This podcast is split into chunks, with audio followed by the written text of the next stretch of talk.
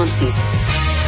Alors Alexandre, il y a les camps de jour. Il y avait eu des annonces pour les camps de jour, entre autres les camps des villes là, qui vont pouvoir rouvrir, mais avec des limitations.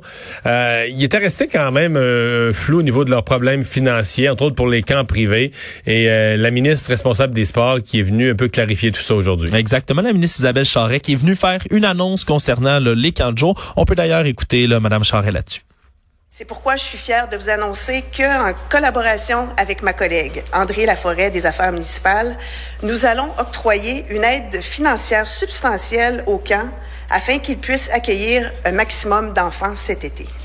Nous avons toutes les deux des enfants et on sait à quel point les camps de jour sont salutaires pour les enfants, évidemment, mais aussi pour les parents.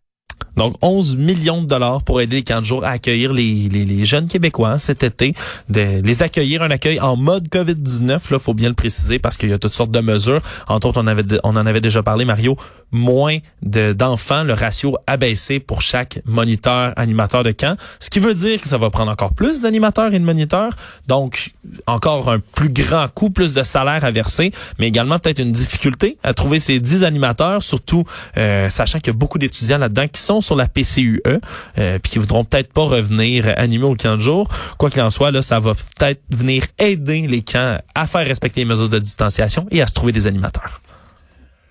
La transaction, c'était une des grosses transactions de l'année. Air Canada qui s'était porté acquéreur, donc qui avait fait monter considérablement l'action d'Air Transat, qui s'était porté acquéreur d'Air Transat. Et on avait donc, euh, euh, durant un certain nombre de mois, des gens critiquaient cette transaction-là. Et tout à coup, avec la COVID, tout le monde s'est mis à se poser la question exactement inverse. C'est-à-dire, est-ce que Air Canada va encore vouloir, avec euh, la réduction du nombre de voyageurs, acheter Air Transat. Et c'était une vraie bonne question à se poser. là. Ouais, parce qu'il y a plusieurs sources là, en coulisses qui sembleraient rapporter que mais finalement Air Canada voudrait que le gouvernement fédéral empêche cette transaction-là, donc de venir avaler Air Transat. Euh, c'est vraiment un, tout un dossier, là, comme tu l'as dit, parce que en ce moment, là, cette décision-là est entre les mains euh, de Transport Canada. On attend toujours le feu vert, si on veut, à cette transaction transaction-là de la part de Transport Canada. Sauf, que l'impression, c'est qu'il y avait, y avait des opposants à la transaction, mais là, le principal opposant à la transaction, c'est Air Canada. C'est rendu Air Canada. Ceux qui voulaient le plus la transaction au départ. Donc, c'est assez ironique, c'est un peu étrange. On se rappellera qu'en août dernier, Air Canada avait bonifié son offre d'achat de 13 à 18 l'action. Il était prêt à allonger 720 millions de dollars pour mettre la main sur Air Transat.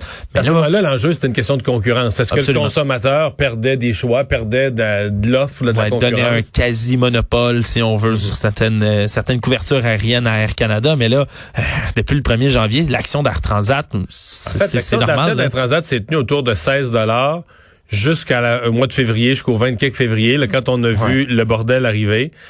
Elle a descendu à 6 dollars. Puis là, depuis ce temps-là, matin, elle est à 6,45. Ouais présentement, le marché, mais même avant l'annonce de ce matin, était à 6,80. Le marché avait déjà comme anticipé que non, non, non, non, l'achat à 18 pièces par action d'Air Canada, ça arrivera pas. Bah ouais, une chute de 64 là, presque là, de, de l'action. Fait que c'est maintenant Air Canada sont plus très chauds à l'idée, mais là c'est comme plus entre leurs mains. Faut que ça revienne au gouvernement du Canada. Il y aurait eu des pressions. Il y a eu des, il y a des questions là-dessus d'ailleurs à Justin Trudeau aujourd'hui qui n'a pas répondu.